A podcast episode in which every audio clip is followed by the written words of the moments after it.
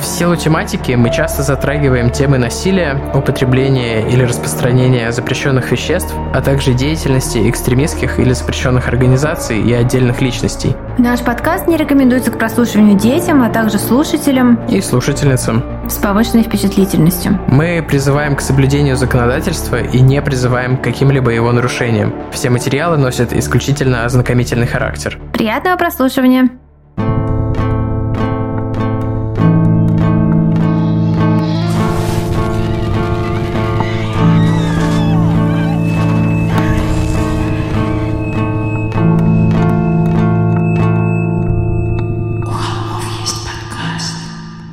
Всем привет, и с вами «У холмов есть подкаст». Вы слушаете «У холмов есть подкаст». Я уже запутался в выпусках и в историях слушателей и в своих вступлениях. А еще «У холмов есть новогоднее настроение». Есть же Тим? Тима Нет. качает отрицательной головой. Ладно, раз Тима новогоднего настроения нет, то я, пожалуй, представлю нас. Это мы, Тима и Валя, брат и сестра в Crime. Я еще известна как Crime мама теперь.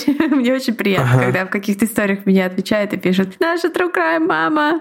Да, я теперь всеобщая True Crime мама. Время основывать деструктивный культ. Э, Да. Знаешь, это в ТикТоке было недавно. Я, у меня нет ТикТока, но мне иногда их пересылают. Вот. Ты еще некоторые люди. И там было Have you tried making your own people? I made my own people, and now I'm their leader. Вот. Это я там. Вы пробовали делать собственных людей? Я сделал собственных людей, и теперь я их лидер. Вот я сделал только одного человека, но я лидер. Вот. Так. Э, Ну что ж, с наступающими, дорогие Холмис, вас всех праздниками. Да, потому что у меня пока что только подгорающие подвалы, что у меня под конец года очень бомбит. Я надеюсь, что... Просто для справки мы 23 декабря это записываем. Еще впереди очень много работы, прежде чем можно будет хоть на миллиметр расслабить булки. Увы и ах. Какая интересная метрика. Ну а как? Ну, Просто почему в миллиметрах? Хорошо, можно измерять расслабление булок в плотности. Можно в ньютон-метрах, типа, напряжение. Ну, можно, да. Ну, я как-то, знаешь, это, нарезной батончик в этих делах. О, я знаю, если бы мы были бы американцами, мы бы измеряли, типа, какой вес можно удержать на нитке, зажатой между булок. С количества фунтов, которые можно... Это был бы один, один буш. Ну, короче, нужно уже давно, да, ты прав, э, изобрести какой-то единицу измерения напряженности булок. Но в любом случае сейчас она зашкаливает. Зашкаливает. И не говори, и не говори. Вот мы сейчас запишем выпуск, потом я пойду укладывать спать свою дочку, а потом я вернусь к компу и буду еще работать. А, наверное, до тех пор, пока она в первый раз не проснется за ночь. И мы будем еще готовить релиз на завтра, на 24 декабря, бонусного выпуска для наших бустанов и патронов, которым вы тоже можете стать по ссылочке в описании да, кстати, выпуска. да, та- он уже который по счету будет? Девятый. Девятый, то есть представляете? Это можно просто устроить себе запойные каникулы. Холмоканикулы, да, всего за 200 рублей, да, можно послушать 9 выпусков холмов. Вот, и получать экстра выпуск. Жесть. Надо пересмотреть политику. Ну, э, и потом каждый месяц еще по одному получать. Мы еще Да. ни разу вообще не обманули. Иногда, конечно, мы там какого-нибудь 30 числа в 23.59 релизим, но все равно Но это же в рамках календарного месяца. Да, поэтому, ребята, в этом месяце вообще у нас там Boosty и Boosty-патроновский выпуск, он прям таки э, на будоражащую тему, вот, эм, прям таки вообще, ну, по крайней мере, меня прям было мега вау, когда я сама эту тему услышала в одном американском подкасте и просто такая типа, ого, это нужно принести нашим homies, вот. Мгм. Вот такая вот затравочка заманиловщина, вот. Заманиловщина. Это что-то гоголевское. Кстати, можно наверняка кому-нибудь подарить подписку на наши э, Буси и Патреоны, например. Ой, а я не знаю, работает ли это так, но можно просто, да, скинуть кому-нибудь целевые 200 рублей. Ну да, вот. Так что да. Напомним еще, что у нас остались э, вот буквально последние размеры нашего худи с Папандополос. Я сейчас в нем сижу, кстати. Очень комфортное и крутое. Размеры-то у нас там остались э, Последние эски у нас остались, и XS еще много, потому что мы... Последние экземпляры. Потому что мы... Я решил, что XS это правильный размер, и мы их сделали больше всех, их покупают хуже всех. Но если вы XS, или даже если вы S, это худи свободного кроя, они сидят, типа, нормально. Вот. Да. А если что, отложи мне один XS для Марвухи. О, Марвуха, червюха. Скучаю по нему, конечно. Но у нас с ним love-hate relationship. У него со всеми love-hate relationship, ты знаешь, со всеми. Love-hate relationship — это мои, мои отношения сейчас с самим собой. Да. Ох, а я сегодня ой. еще занималась вот чем, ребята. Я пыталась поймать кота, чужого, точнее, ничейного. Пыталась поймать бездомного кота, потому что у него какая-то нереальная рана на шее. И пыталась его поймать, чтобы его лечить. Он не хотел ловиться. Типикал вот. Валя. И потом у нас была с котом такая ситуация, я его все таки мне удалось его поймать, но поскольку я не очень ловкий ловец, я вместо того, чтобы закрыть клетку, думала, что я повернула вот это вот такой винтик, типа закрыла клетку, эту передоску. А на самом деле я повернула винтик, который означал отстегнуть крышку вообще половины. Нормально. И, короче, кот такой на меня посмотрел, типа, ты что, дура? Ты меня правда хочешь поймать или это прикол какой-то? И убежал. Ну, я буду еще пытаться. Всех вылечим. И тебя вылечим, и меня вылечим. Вот. Еще из новостей, пока Тима там что-то печатает, я слышу, я расскажу вам. Ребята, я посмотрела, наконец, новый фильм про Банди. No Man of God, или как-то так он называется. Сейчас а, я скажу как по-русски, потому что мне нам, нам аж на имейл прислала девушка письмо со словами типа «Вы задолбали говорить на английском». Да, нам прислали имейл, да. У нас что-то много хейт-мейлов в последнее время, кстати. Что-то нам да, сказали, что наше оформление украдено у... А, у нас, да, забыли сказать, у нас же есть конкурс, мы разыгрываем новогодний бокс, который на мой день рождения мы разыграем вместе с Imagine Candles. Да, Imagine Candles — офигенный мини-свечной заводик соевых свечей московский. Это делает прекрасная, прекрасная девушка Лена. Лена, тебе большой привет и огромная наша любовь. Вот. Э, заходите к Лене в магазинчик. В Инстаграме там э, в посте про конкурс он отмечен. Uh-huh, uh-huh. Очень клевые там свечки. Вот. И всякие разные ароматы у них и дизайны. В общем, можно свою там заказать, любую, какую хотите. Очень клево. Вообще, всячески рекомендую. Да, подписываюсь под каждым словом. Она у меня стоит. Я ее тихонько приоткрыл, не повреждая наклейки и понюхал. Пахнет лесом. Если это не секрет, что она пахнет лесом. Я не знаю. Э, Все время пишут, а почему она должна пахнуть э, лапкой Марва. Люди, вы не хотите, чтобы она пахла лапкой Марва. Есть тиктоки про то, как владельцы собак нюхают лапы своим животным. Я обожаю нюхать лапы своих животных, а еще и даже кота. А еще я люблю, люблю нюхать лапы своей дочери тоже. Это очень смешно. Так, я пытаюсь посмотреть тем временем, чтобы не расстраивать ту женщину, которая набомбила в почте. Я, кстати, так разозлилась, что я удалила это письмо. Не разозлилась, как-то обиделась, не знаю, как-то я так подумала. Ну, это то, что называется называется, чтобы написать такое письмо, нужно Одессити. Да. Короче говоря, внимание. Я не специально, я, я не специально это сделал. Тима, Тима, давай, я принимаю ставки. По-английски фильм называется No Man of God. Типа, не божий человек. Дальше, как это называется по-русски? Как это перевели? Если история про то, как агент ФБР приходит и берет э, интервью у маньяка, как это называется по-русски? Я знаю, я помню, точнее, это не совсем честно, что там есть подзаголовок противостояние. Вот. Противостояние, ну, по крайней мере, на кинопоиске, на постере, на который я смотрю. Значит так, это ребус, короче говоря. Там куча народу дома кричат, ага. пожалуйста, мы уже знаем, как это называется, заткнитесь и переходите к выпуску. Короче говоря, значит, ребус такой. Первая часть названия, она из двух частей состоит. Первая часть названия — это вариация на тему одного из моих самых любимых телешоу, а вторая часть названия — это то, что у меня было в августе этого года. Доктор кто, беременность? Нет, охотник за разумом схватка. А,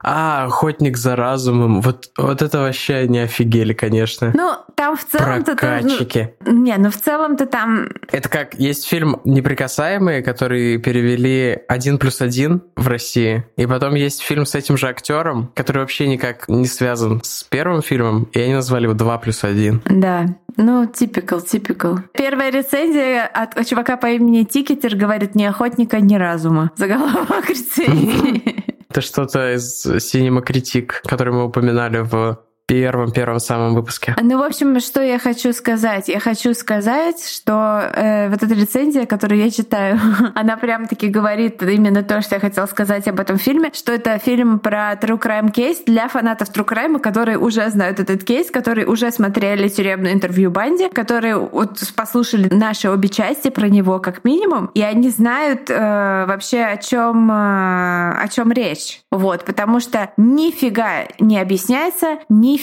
не как бы не разжевывается, просто типа два чувака в комнате разговаривают про всякое, короче, погнали. Вот. То есть никакого вообще нету милосердия к зрителю. Ну, с моей точки зрения, это не обязательно минус, но это просто сильно сужает аудиторию. Да, это для очень узкой аудитории фильм, но я есть та аудитория, поэтому я насладилась. Мне очень понравилось. Вот так. Мне зашло. А, пампарам, выпуск, который мы сегодня для вас приготовили, мы решили назвать «Холостяк», но сразу предупреждаем, Тимати никого не убивал. И Тимур Батрудинов тоже. Пояснение для Вали. Это шоу «Холостяк», купленное формат на ТНТ. Там были в последних сезонах Тимати и Тимур Батрудинов. Может, еще кто-то с тех пор был, но я перестал следить. Не то чтобы я следил, я перестал видеть мемы, а с этими ребятами мемы видел. Обложку на этот выпуск сделала для нас прекрасная Лилия Лобанова, которая в Инстаграме можно найти под ником Иношиши. Вот, конечно же, отметим, что я неправильное ударение поставила? Я не знаю. Могла, я прошу прощения. Ну, в общем, мы отметим везде э, прекрасную лилию, потому что действительно очень-очень кайфовая получилась обложка. И тизер, вот который вы вчера видели в историях, это тоже ее рисунок, просто кайф. Заходите, у нее вообще такой такие криповые классные работы и стиль такой, э, ну, в общем, есть да. на что посмотреть. Заходите к Лилии в Инстаграм, заценивайте. Я просто похихикал, потому что каждый раз, когда ты произносишь какой-нибудь сложный ник в Телеграме, фу, в Инстаграме, о, господи, и речь. В Инстаграме, да. Речь а, покинула чат. Это меня отсылает к тому разу, когда ты перепутала, э, кто выиграл открытку, и из-за этого я передавал кучу подарков человеку, который должен был получить открытку. Да, но я перепутала, кто должен был выбрать открытку, очень напряглась и отправила открытку не тому человеку, но... Да, да. А, ну, вы поняли. Вот. Это было смешно. Ох, времена. Ох, нравы. Да уж, никаких э, таск-трекеров и прочего. И мы тогда в команде, по-моему, были вообще вдвоем. Жесть, как мы вывозили все. На горбу? Ну да, на энтузиазме. Перейдем к выпуску, наверное. Перейдем к выпуску, да. Вообще перебежим прямо-таки к выпуску. Блин, я, я уж углубилась просто в дебри этого Internet Movie Database. Читаю тут. Да, оценки у фильма про Банди невысокие, но you guys, фильм классный. Если ты фанат Так, все, ладно, Валя, прекращай повторять себя. Ну, кстати, учитывая, что там Элайджа Вуд... А что такого? Ну, в каком-то смысле, это тоже фильм про «Властелина колец». А, что? Так, поясни. Ну, это шутка более актуальная на английском языке, конечно. А, фу, господи! О, Тима, гореть в аду за такие шутки. О, а, ну что ж, поехали. Кстати, хотела сказать, что рабочее название у этого выпуска было «Рамирес, у которого была зубная щетка».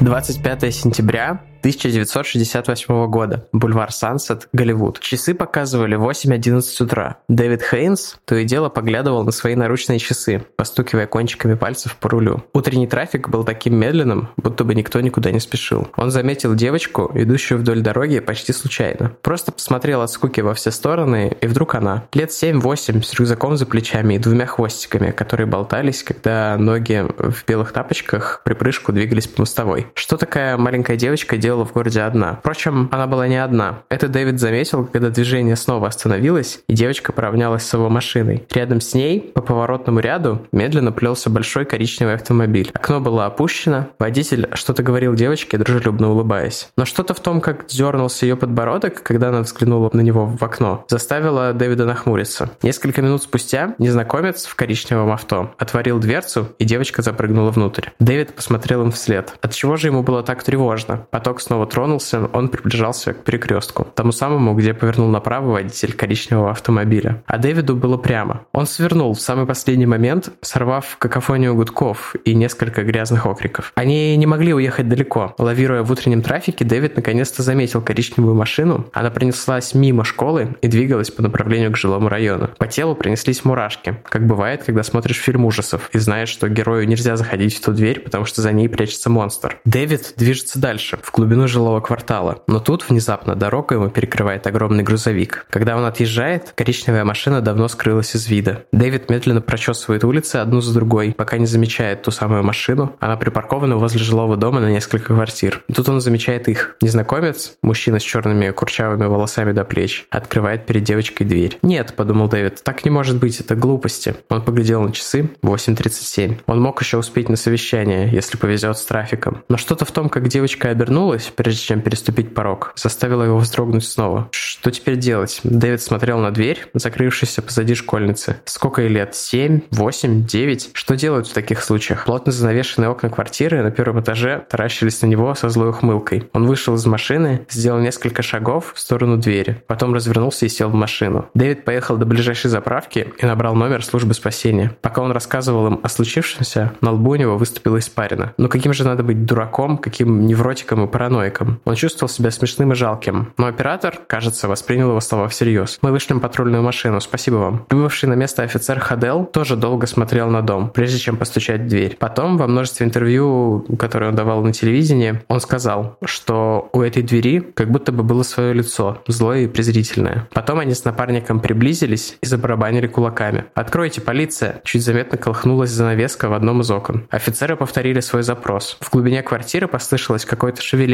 Потом дверь приоткрыл мужчина. Он был голым, только полотенце обернуто вокруг талии. «Что случилось, офицеры?» Я был в душе. Полицейские переглянулись. Кроме капелек пота, блестевших у незнакомца на груди, он был абсолютно сухим, включая его густые черные волосы. Поступил звонок, что в этой квартире находится несовершеннолетняя. Вы что-нибудь знаете об этом? Вместо ответа незнакомец с силой захлопнул дверь прямо перед лицами офицеров. А Ходл разбежался и ударил в нее. Хлипкая фанера поддалась. Офицеры шагнули в сумрак квартиры. Первым, что они увидели, был маленький башмачок. Он валялся посреди коридора. А через мгновение, когда глаза чуть привыкли к темноте, они увидели девочку. Абсолютно голая, она лежала на полу посреди кухни. Горло ей передавливал тяжелый кусок металлической арматуры. Кругом была кровь. Ходл и напарник кинулись в глубину коридора, туда, где послышался хлопок оконных ставен. Затрещала рация. Один за другим посыпались запросы о подмоге. Но темноволосый незнакомец уже скрылся с места преступления. Напарник Ходла вышел на улицу встречать криминалистов, а Ходл остался один. Он был еще совсем новичком, хотя даже ветерана шокировал бы вид маленькой девочки, лежащей в огромной луже крови. Кажется, слишком большой, чтобы принадлежать одному человеку, тем более такому маленькому, как он скажет потом в интервью. Он старался не смотреть на нее. И тут, в тишине, наступившей в квартире, Ходл услышал вздох, потом еще один, а следом кашель. Маленькая девочка на полу была все еще жива. Человека, который похитил, изнасиловал и чудом не убил восьмилетнюю Тали Шапира, звали Родни Алькала. Так было написано на его студенческом билете из Университета Калифорнии, который валялся на полу в его квартире, в той, куда он привез девочку. Ему было 25 лет, и все, кто его знал, говорили о нем, что он совершенно точно не способен на подобное преступление. Как и всегда, абсолютно все говорят про серийных убийц, кто их знает близко. Ну, кроме Дамера. Про Дамера все-таки, о, это Джефф.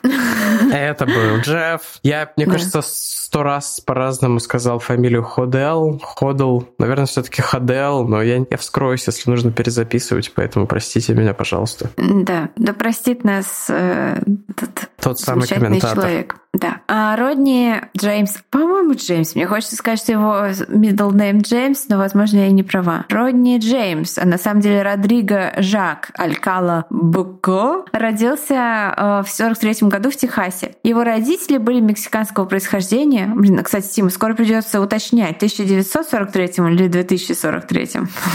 Ну, не скоро. Ну, например, 20-е теперь нужно будет уточнять, что если кто-то родился там в 20 каком-то году. Так, он Он родился в Техасе, его родители были мексиканского происхождения, соответственно, имя у него было Родриго, а Родни — американизированная версия, которая там появилась уже попозже. У него было две сестры, семья среднего класса, он не болел, не испытывал лишений, ничего не известно о том, чтобы он проявлял что-то из триады Макдональд в детстве. Я напомню, это... Чизбургер, большая картошка, кола. И колочка.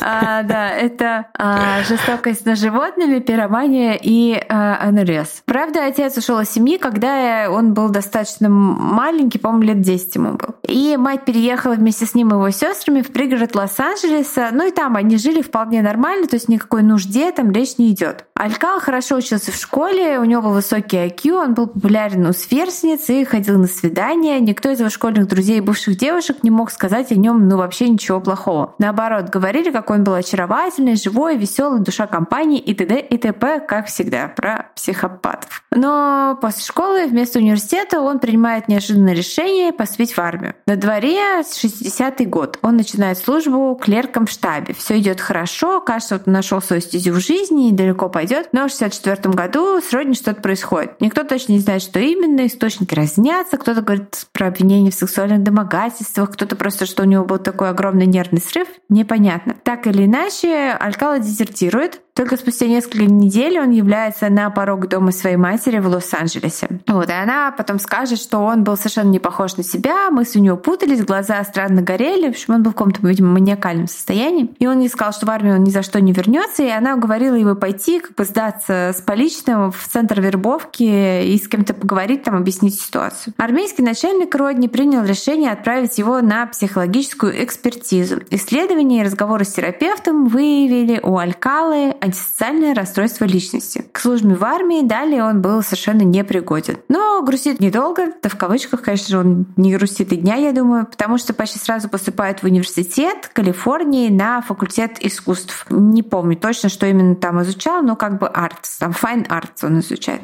Живопись, не знаю, что-то такое, историю искусств. Короче, гуманитарий. Его с огромной радостью зачисляют на курс, потому что у него блестящие школьные аттестаты. На собеседовании он и на всяких устных экзаменах он себя просто отлично проявляет, всех там очаровывает. Летом 68 года он заканчивает университет, ну вот, а 8 сентября, несколько месяцев после окончания, он похищает, насилует и совершает покушение на убийство восьмилетней Стали Шапира. Собственно, я думаю, что Алькала, уходя из своей квартиры, был уверен, что Тали мертва. И после он пускается в бега, потому что вот как он убегает из своей квартиры, когда приходит туда офицер полиции, вот так он и бежит. Но несмотря на тяжесть травм, как мы уже сказали, Талия осталась жива, а из-за удара по голове она совершенно ничего не помнит вот э, с того момента, как зашла в квартиру вместе с ним. И пока она приходит в себя, вся полиция Лос-Анджелеса ищет опасного педофила. Сам Алькала меняет имя на Джон Бергер и отправляется в Нью-Йорк. Как вот он меняет имя, я не знаю. Покупает за 100 баксов за гаражами фейковые права, видимо, что-то в этом духе. Потому что в Нью-Йорке он поступает э, в Нью-Йорк фильм School, типа школу киномастерства в Нью-Йорке, на курс, э, здесь, блин, вообще барабанная дробь, угадайте, на чей курс педофил поступил. На курс к Роману Поланскому, конечно, он поступил. Ну, либо туда, либо к Вуди Аллену. Да.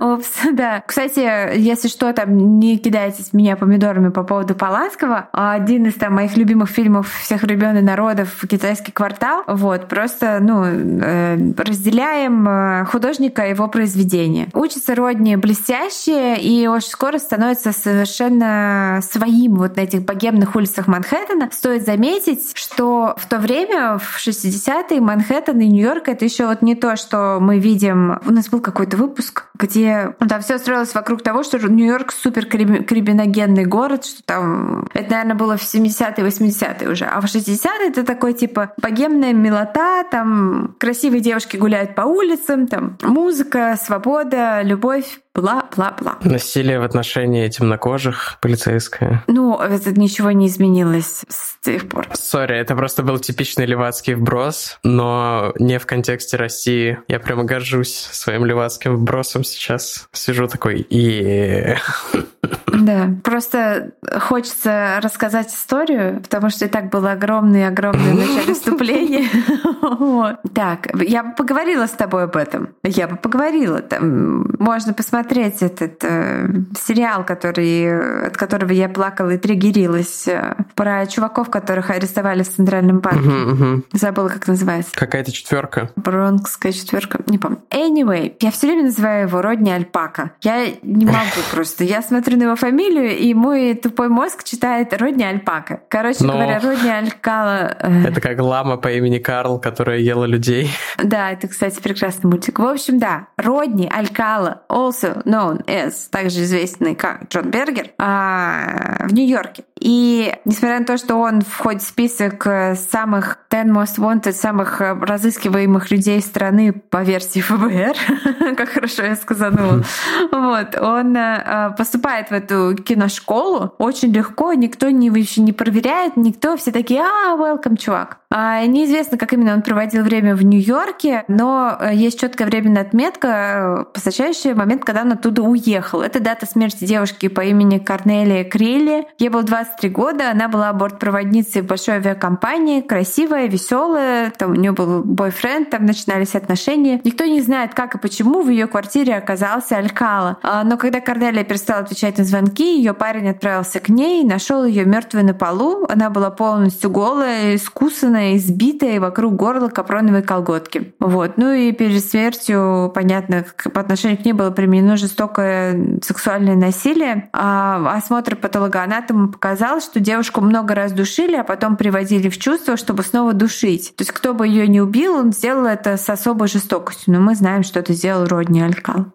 Улик не было, но один из полицейских собрал биологический материал с места преступления, сам толком не знал, зачем это делать, никакой базы данных тогда не было. Они умели только группу крови определять и все. Но собранные материалы были убраны в хранилище улик, и там, в общем-то, они дождались своего часа. Все-таки что, о чем расскажем позже. Много десятилетий там хранились. А пока Алькала снова переезжает, вот дальше вообще просто моя, в кавычках, любимая часть, он ездит в Нью-Гэмпшир, где устраивается вожатым в лагерь для девочек-подростков подростков. То есть это э, капец вообще.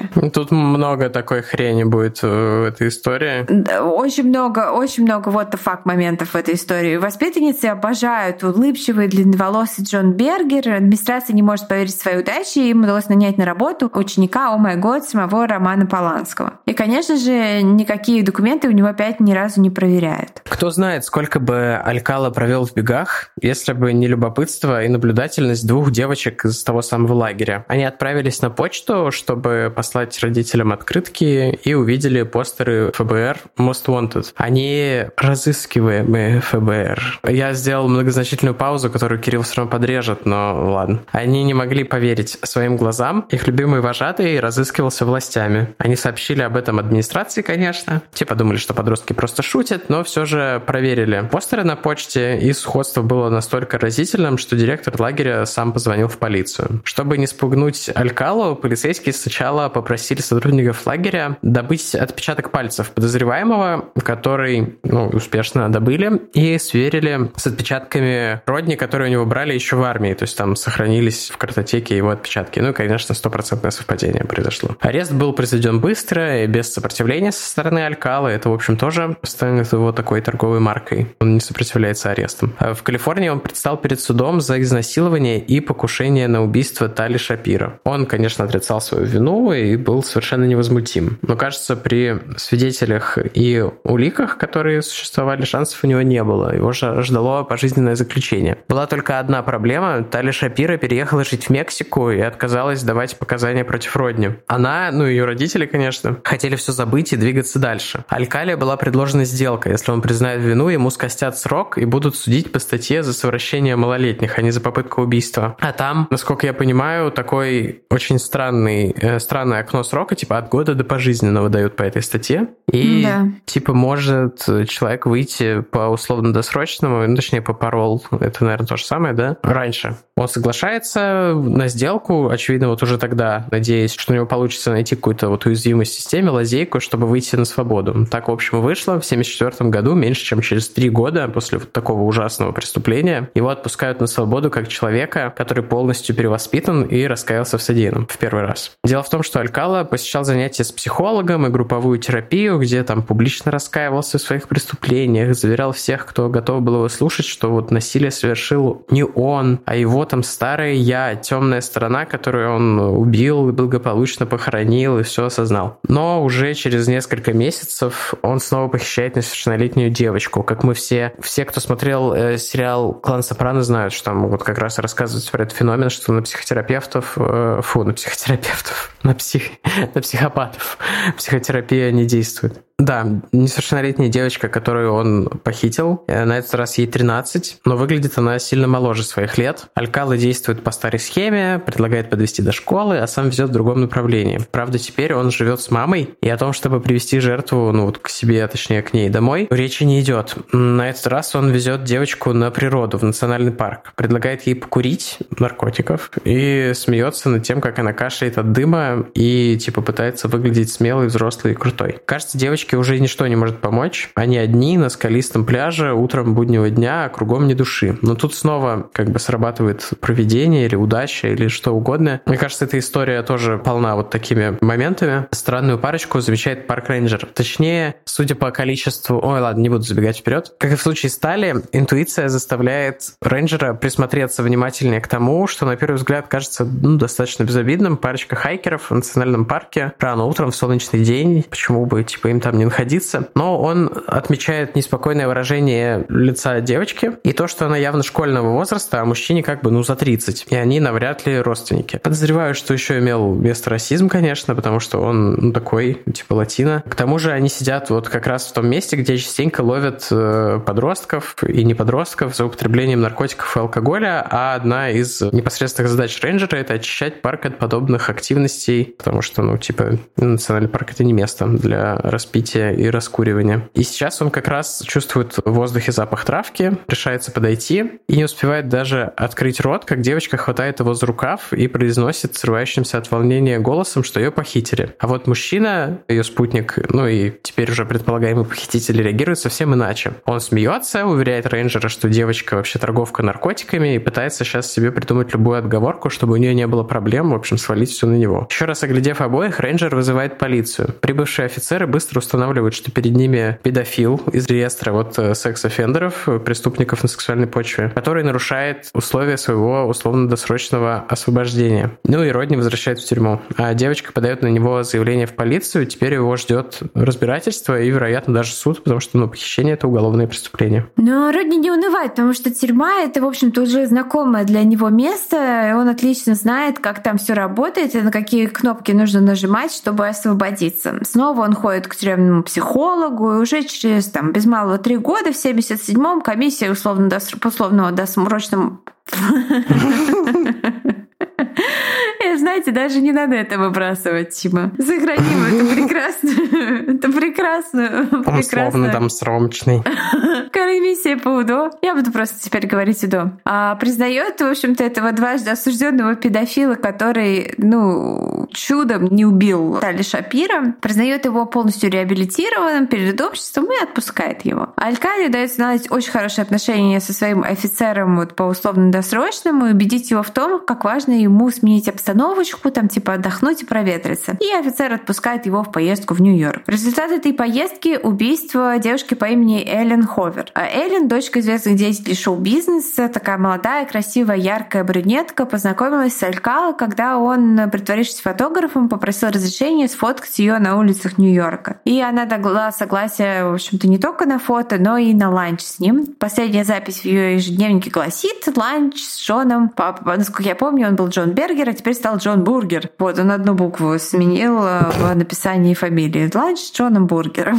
Вот. И дальнейшая судьба Эллен была загадкой целых 11 месяцев, пока ее кости не нашли в лесу как это бывает. Вернувшись домой в Л.А., Алькала идет прямиком в Лос-Анджелес Таймс. Хочет, конечно, идет такой, такой типа весь крутой. Хочет устроиться туда штатным фотографом. Ему такие, привет. Ага. И, естественно, его ждет разочарование. Несмотря на все его самопровозглашенные регалии, ему предлагают только лишь место наборщика с отдаленной перспективой рассмотрения его кандидатуры, может быть, когда-нибудь на должность фотографа. Но это не мешает ему всем рассказывать, что он уже работает фотографом. Он предлагает фотографии Человека-паука.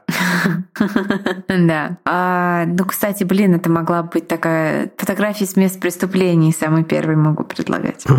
Стоит заметить, что э, в тот раз тоже никто не проверил никакие его судимости, ничего такого. Он устраивается аж под своим настоящим именем, и у него просто, ну, сами понимаете, какое досье. Вот. Но никто ничего не чекает, потому что такой молодой, талантливый, блестящее образование, и вот э, UCLA, и New York Film School, вообще прям Роман Поланский опрувит и благословляет. Вот. Поэтому никто не подозревает его ни в чем, и никто не знает о его обратной стороне, ну, в общем-то, кроме тех женщин, которые встречаются ему на пути. Стоит заметить, что одновременно с этим в Лос-Анджелесе орудует, а, орудуют, я просто э, хилсайские душители, но полиция думает, что душитель один, они не знают, что их двое еще в тот момент. И, по крайней мере, одну из жертв Алькалы, э, собственно, списывают на душителя. Вот. А всего в 77-79 годах официально известно у него о четырех жертвах. В ходе рутинной проверки в рамках расследования дела душителя, хилсайского душителя всех людей, кто имеет судимость за преступление на сексуальной почве, вызвали на допрос ФБР. И Алькал не стал исключением. Его спрашивают о недавних жертвах, в том числе о девушке по имени Джорджия Уикстон, который потом установит, что она жертва Алькалы. Но Родни такой невозмутимый и обаятельный, и никого даже не напрягает тот факт, что он без объяснения причин вежливо отказывается от теста на полиграфе. Скорее всего, дело в том, что власти считали, что если э, что они вот, дев, вот эта Джорджия Уиксон и остальные, она стоит в ряду с другими жертвами хилсайского душителя, и они, поскольку у Алькала есть железобетонные алиби на некоторых жертв душителя, именно он сидел в тюрьме, например, как вам такое алиби? Вот. И они думают, что раз есть алиби на одно преступление из этого списка, то значит, ну, если он не может вспомнить там, где он был в день, когда пропала Джорджия Уикстон, значит, типа, и, ну, как бы и все остальные, ну, он не может быть виновным, потому что они разыскивают убийцу вот всех этих людей. Вот так. Но тут вот я точно не знаю, как именно это произошло, не нашла никаких подробных описаний, но каким-то невероятным образом он палится, что у него в кармане марихуана. И прямо находясь на этом допросе или как-то так, или вот выходя с этого допроса, и снова он нарушает условия своего условно-досрочного и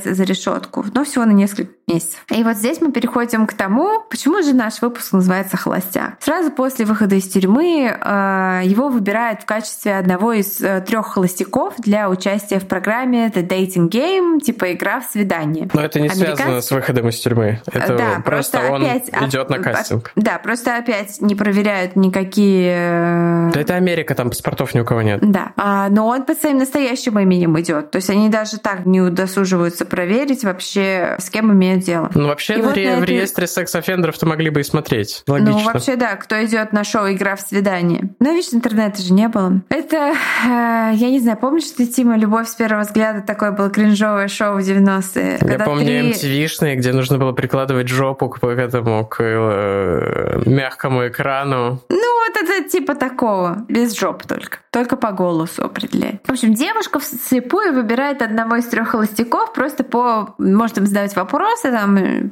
просить их что-то сделать и так далее. Вот. Э, на этом шоу Алькала представил по всей красе. Другие участники потом вспомнят, какой, с какой холодной уверенностью еще до эфира он заверил их, что шансов у них никаких нет, потому что он всегда получает девушку. Вот так он сказал. А на эфире он тоже вел себя как э, звезда. Тон там, тон у шоу такой, что там вульгарно, вызывающе, провокационные фразочки, там намеки на секс и все такое. Но Родни прям там блеснул, когда девушка попросила всех холостяков ответить на вопрос, какой бы они были едой. Алькала сказал, что он, безусловно, банан. А дальше на вопрос о том, чем же он хорош, он ответил типа, а ты сними с меня кожуру и узнаешь. Вот, такой кринжовый чувак. Здесь, если... Тут в чат вошел Эдгин и такой, я в этом шарю.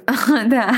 А тут э, в чат входит моя просьба к нашему замечательному замечательному звукарю Кириллу вставить кусочек из этого телешоу просто вот с этой э, фразочкой про банан. Если Кирилл успел, то вот она фразочка про банан. I'm called the banana and I look really good. Стоит ли удивляться, что Алькала стал избранником девушки, вот этой конкурсантки, и по плану игры пара должна была отправиться на свидание длиной в уикенд, что-то типа уроки верховой езды, ужин с фондю и все такое прочее, ну какая-то вот такая романтическая пердула. Но пообщавшись с Алькалой за сценой, в завершении эфира девушка заявила продюсерам, что ни под каким видом ни на какое свидание с ним не поедет. Они спросили ее, типа, почему? Такой же вроде как нормальный чувак. Она сказала, я не знаю почему, но он жутко криповый и меня от него неприятное чувство. Вот. Угу. Чем, конечно, вызвал вот этим сексуальным подтекстом и провокациями вызвал у девушки отторжение. Ему предложили поехать на уроки верховой езды одному.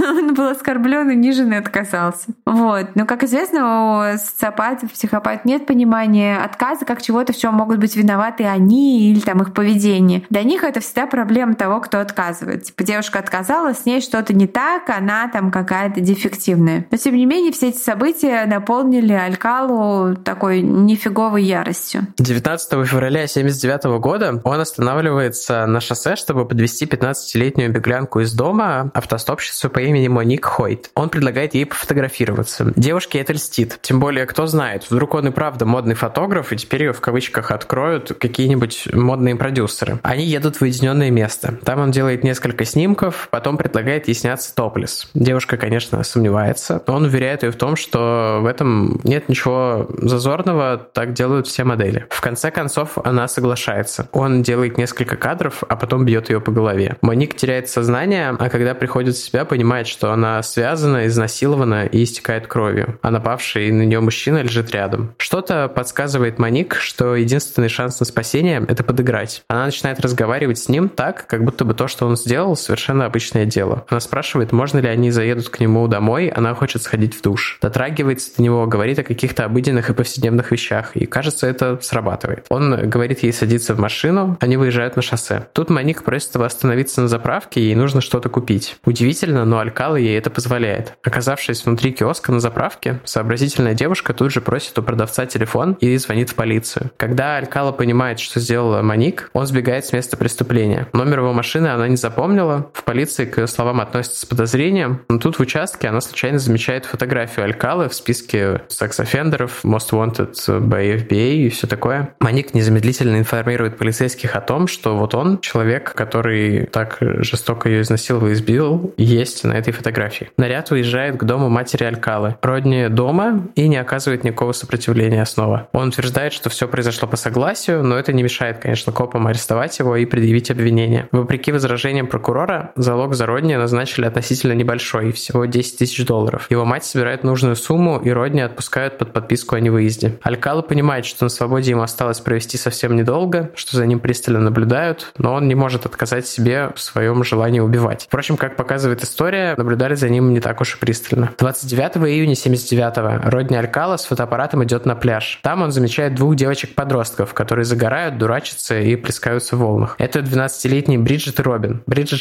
шатенка, а у Робин золотистые волосы до плеч. Но нужно понимать, что это дети, и выглядят они как дети. Поэтому соседке Бриджит, взрослой женщине, кажется очень странным, что к подросткам подходит взрослый мужчина и начинает разговаривать с ними, а потом еще и достает камеру и принимается их снимать. Бриджит расскажет потом полиции, что Алькала был мил и предлагал им бесплатную фотосъемку, что девочкам ужасно польстило. Однако, завидев взрослую женщину, он испугался и ретировался, даже не поднимая на нее глаз и не давая никаких объяснений своему поведению. Бриджит и Робин пошли домой к Бриджит. Перекусить и переодеться перед занятием Робин по балету. Она очень любила танцы, несмотря на то, что ее мать была настолько бедна, что не могла позволить оплачивать занятия для девочки. Она договорилась с преподавателем в балетной школе, что Робин будет отрабатывать уроки, отвечая на телефон в студии. Робин очень-очень ценила свои танцы и никогда не опаздывала, поэтому преподаватель забил тревогу, когда она не явилась на урок вовсе. Бриджит сказала, что Робин слегка задерживалась, а поэтому попросила у Бриджит свой велосипед, чтобы доехать до школы вовремя. Подруга согласилась. Больше Робин живой не видел никто, кроме Родни исчезала, конечно. Ее полуразложившееся тело было найдено пожарными на склоне холма в рамках рутинной проверки пожарной безопасности 12 дней спустя. Так гласит официальная версия. Тело девочки настолько пострадало от побоев и впоследствии от диких животных, что изначально матери принесли на опознание только белый теннисный кет, на котором Робин подписала свое имя. В документалке есть прям душераздирающее интервью с мамой Робин. Уже потом официальная экспертиза подтвердит личность убитой девочки, ну и там проведут нормальное опознание и все такое. Там, кстати,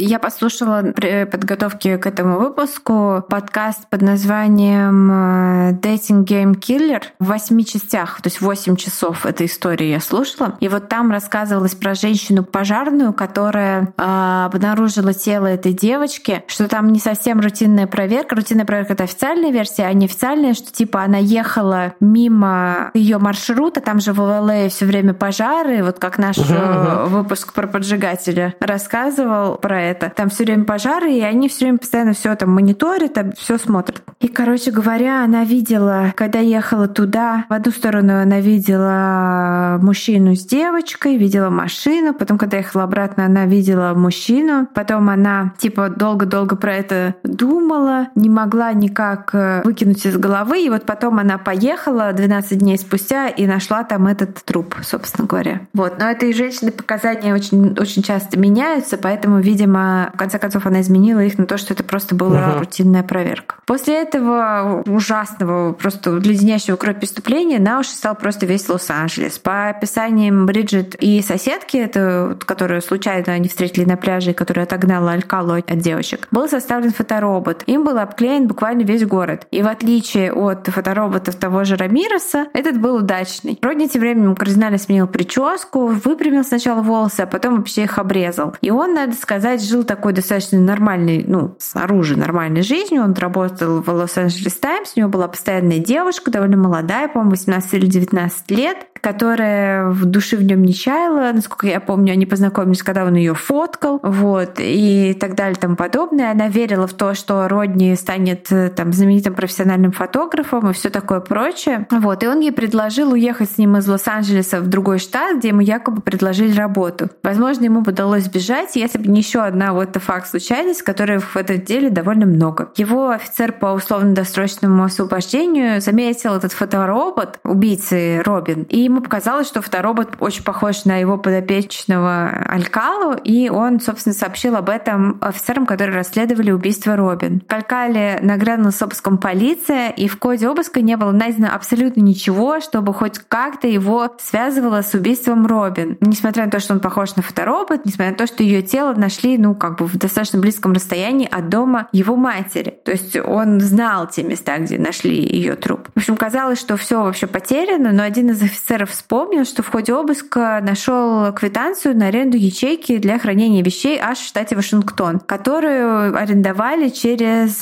6 дней после того, как нашли тело Робин. Вот. И полиция отправилась туда. Там еще мы несколько упрощаем историю, там еще сестра Родни была задействована, точнее в этом она тоже помогла полиции, и, э, там все было не так просто и гладко. Копы отправились э, в это хранилище, нашли этот, эту ячейку, вот эту вот self-storage, и, как мы помним, self-storage — это как у Ганнибала Лектора было в «Молчании ягнят» показано. Или как в шоу «Хватай не глядя» канал History. Типа того, да. В общем, у него такой был, и там была куча-куча всякого барахла, и в том числе полотняный мешочек, у которого было там достаточно много комплектов сережек. И среди них мать Робин опознала серьги, которые в утро своего последнего дня одолжила у нее дочь. Ну и там были найдены среди этих серег еще там серьги нескольких э, женщин, которые э, числились убитыми и пропавшими. Вот. Почему-то серьги — это такая вещь, которая серийных убийц очень волнует и на которые они частенько попадаются. А Алькали предъявили обвинение в убийстве Робин и его судили и приговорили к смертной казни. Но он обжаловал решение суда. Между прочим, обжаловал его аж дважды, и оба раза адвокаты его находили в том... То есть причина причины, по которой э, показания были обжалованы там в Верховном суде штата и так далее, потому что действительно какие-то были совершены э, клерикальные там неточности, нарушения протоколов и все такое прочее. Его адвокаты вот цеплялись за это и аннулировали решение суда дважды. В ходе пребывания Алькала в тюрьме у него было взято ДНК, он всячески не хотел его давать, но э, уже когда появилась технология, ДНК у него взяли и прогнали по базе данных и нашли еще семь жертв в том числе Джилл Баркомп, которая была найдена в 1977 году на склоне холма близ Лос-Анджелеса, Джорджия Уиксет, которую забили до смерти в ее квартире в 1977 году. Тут, кстати, я перепутала, это по поводу убийства Джилл Баркомп. Его допрашивали в рамках дела хиллсайдских душителей. Еще одна жертва Шарлотт Лэм, которую просто тоже жутчайшая история. В подкасте очень подробно описано, что люди просто пришли в Америке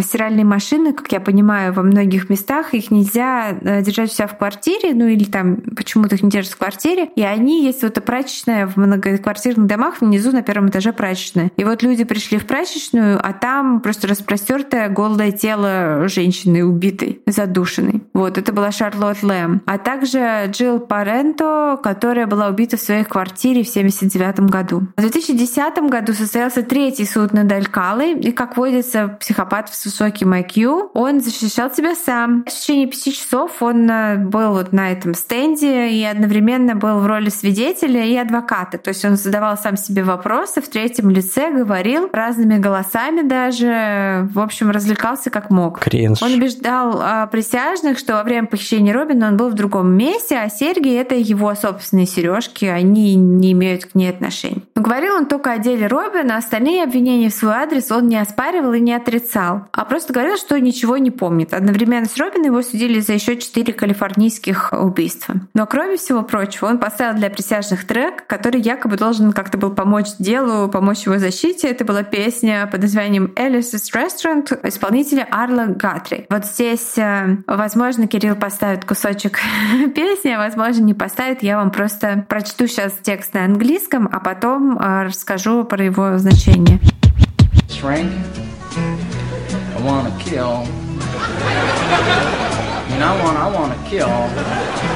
Kill.